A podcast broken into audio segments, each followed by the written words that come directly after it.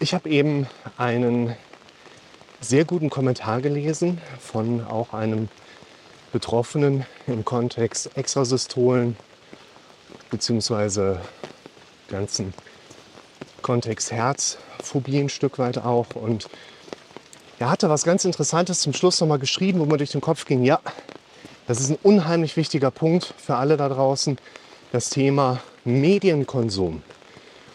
Unser Gehirn, das ist die Basis von allem, was wir miteinander thematisieren, arbeitet ja so, dass es grundsätzlich immer automatisch funktionieren soll. Das heißt, unser Gehirn kann vor allen Dingen dann unser Überleben einfach sicherstellen und vor allen Dingen auch möglichst wenig Energie verbrauchen, wenn unser Gehirn in Automatismen arbeiten kann. Und innerhalb dieser Automatismen wird unser Gehirn entweder Gedanken verarbeiten, die dann entsprechend des evolutionsbiologisch, dann entsprechend negativ, dramatisch, misserfolgsorientiertem Kontext bewertet werden oder auf antrainierte Muster zurückgreifen.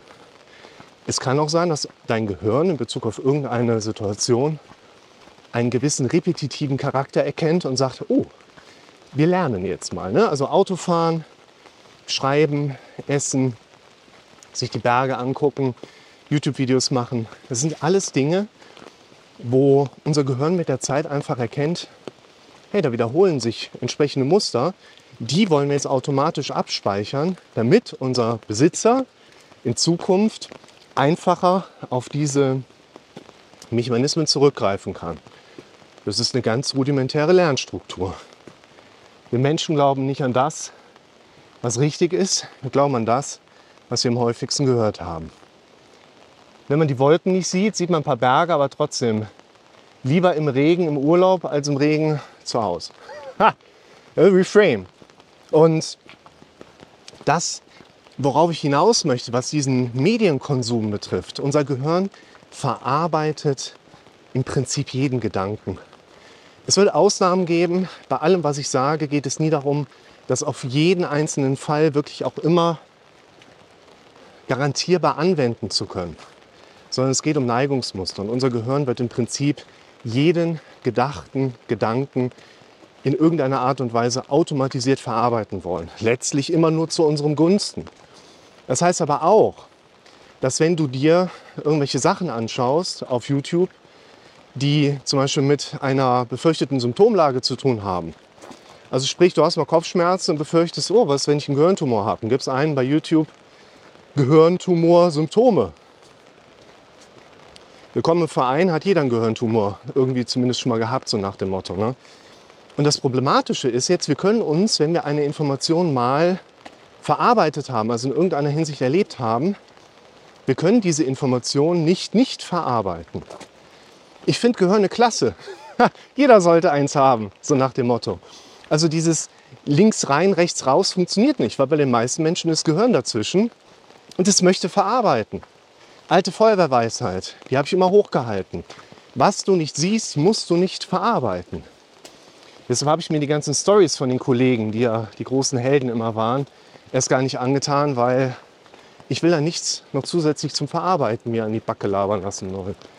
Und egal, wo du jetzt deinen Informationsinput herbekommst, ob du eine Symptomatik auf YouTube googelst oder direkt bei Google googelst oder ob du dich mit der Tante Malis an den Kaffeetisch sitzt und dir all ihre Symptome erzählen lässt. Oder ob du einfach nur mal irgendwie normales lineares Fernsehen anguckst. Überall wirst du ja mit Informationen beschossen regelrecht, die dein Gehirn verarbeiten wird. Und ich finde es noch nicht mal irgendwo erstaunlich oder überraschend, dass so viele Menschen in der heutigen Zeit wirklich einschlägige Symptomatiken mehr und mehr erleben, wenn man sich einfach mal die mediale Landschaft anschaut, was uns da Tag ein, Tag aus in die Birne geprügelt wird. Thema Handynutzung, Thema Handykonsum, wie oft hängen wir Erwachsene am Handy dran? Wie oft hängen unsere Kinder teilweise schon da drin?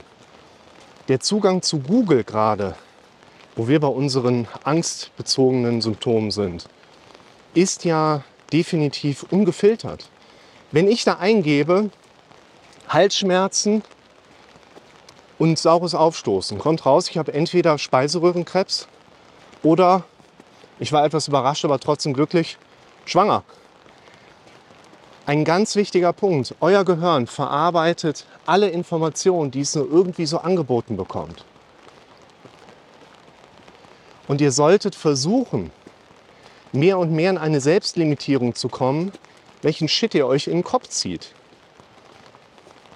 Über, ich glaube 96 Prozent hat eine Studie mal aufgetan, der Erwachsenen können ihr eigenes Medienverhalten nicht kontrollieren. Wie schaut denn das erst bei unseren Kindern aus?